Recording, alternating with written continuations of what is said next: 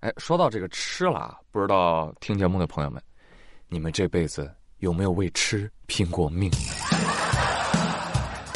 最近浙江义乌啊，有个父亲发现半夜啊，有人翻他们家墙头，吓得他赶紧拿刀防卫，并且报警了。警察来之后，老父亲就跟警察说了：“哎妈，那人啊，一米六的个子，啊，黑衣服，长头发，我猜他可能戴着假发。”我就担心我们家女儿的安全，我这穿裤衩子我冲出来了我。哦，民警现场侦查发现，这院墙旁边的椅子上还有翻墙留下的脚印哎，就把这个物证带回去进一步侦查。但是当叔叔一回到派出所，电话响了。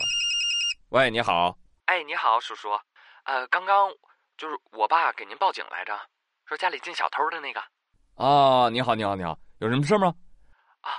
我想给你反映一下啊，就是我出去悄悄的、偷偷的吃了个宵夜，我又翻回来了。脚印是你翻的吗？他是个乌龙，没错。但是我现在不敢跟我爸解释，我觉得他会打死我。跟你爸好好说，好好说，这些年有什么关系？可他还报了警，然后我处于一个大死亡的状态。啊！我真服了，你们刚刚来的时候我就应该说的，但是我刚刚真的不敢说。我哇，小姐姐，你声音好好听啊！要不要来我有声书里录个角色？这个真是日防夜防，家贼难防啊！啊，我跟你说，这老父亲能处啊，有事他真报警啊！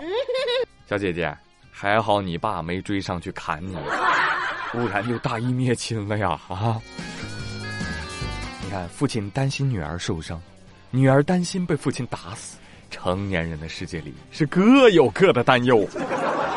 这就是现代版的《西厢记》啊，千金小姐为吃奋不顾身，非常感人了。就是说啊，可见。没有什么能够阻挡吃货对饭的向往。小姐姐，你过年胖几斤，心里没数啊？啊，这样好了，全网都知道你偷摸出去吃夜宵了，你爸还能不知道吗？快跑吧，小姐姐！再不跑，明天可能就要吃你的席了。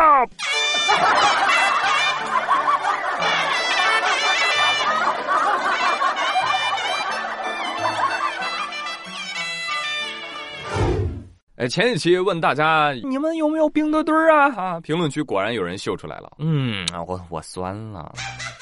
这期节目，哎，宇哥大气吧？我要抽十个听友送我冰墩墩。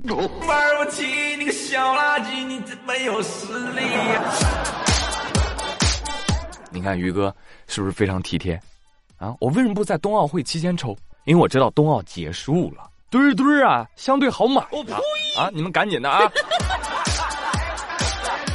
这个回头我公布一下获奖人名单啊！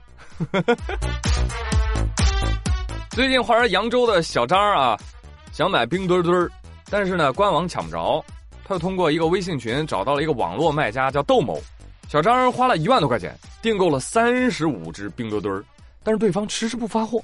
啊，小张就疯狂的催啊，催催催，最终他收到了一包裹，打开看，我的妈呀，全是 Hello Kitty。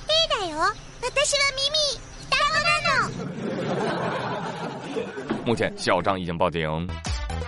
买家说：“哎，为什么要找我？这个很正常的，冰墩墩可能在路上整了个容啊。”我呸！无良商家，你冰墩墩不发威，你当我是 Hello Kitty 啊你？但我觉得，当大家都在讨论这个新闻的时候，有一方是被忽略的，那就是 Hello Kitty。Kitty 说：“啊，我不香了吗？”是的，过气网红不如狗。要不这样，也留着吧。啊，等到哪年日本再办一次奥运会，并且用 Hello Kitty 作为吉祥物的时候，你这不就发财了吗？这个 啊，实在忍不了，我跟你说啊，网上。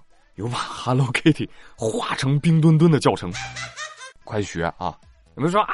怎么可以对小可爱做出这样的事情？嘿，更过分的都有。再跟你们说一事啊，佛罗里达一男子闯进一家民宅，是既没偷也没抢，唯独就把他们家里面那个猫猫啊，那个猫头给他剃秃了瓢了。然后离去。神经病啊？那猫咪瞬间变河童，你知道吗？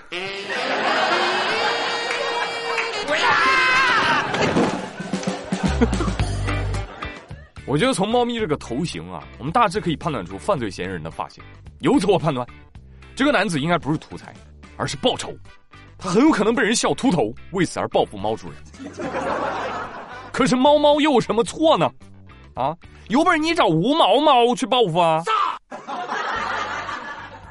哎，最近猫猫可能水逆，我跟你说，咱们这儿山东潍坊一工厂内啊，一个猫咪溜进了宿舍偷东西吃，太可怜啦，也没得吃，偷吃了馒头，结果呃呃呃呃被噎了，噎晕了。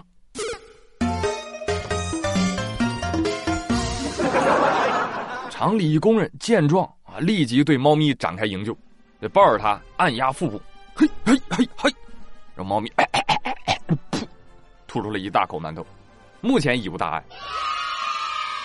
看到这个新闻的时候，我非常的震惊，我没有想到都二零二二年了，竟然还有猫吃馒头。毕竟我养过了猫啊，鱼汤里没鱼，人家都不看；火腿肠里肉少了，人家都不吃。奉我为主，叫我女王陛下。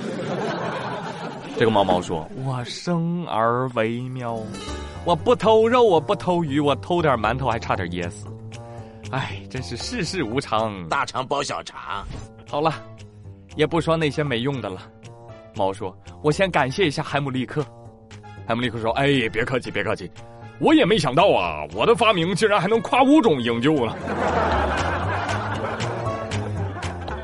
所以家人们，这是一个提醒：猫有九条命，也抵不过一个馒头。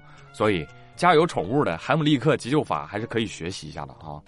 但是我非常的害怕啊，我怕这个猫啊，它吐出馒头之后的第一反应是，哎，这个是什么啊？这好像能吃啊！呃 呃被噎了，噎晕了，进入无限循环，这就是开端。我们得赶紧找到拯救阿喵的办法。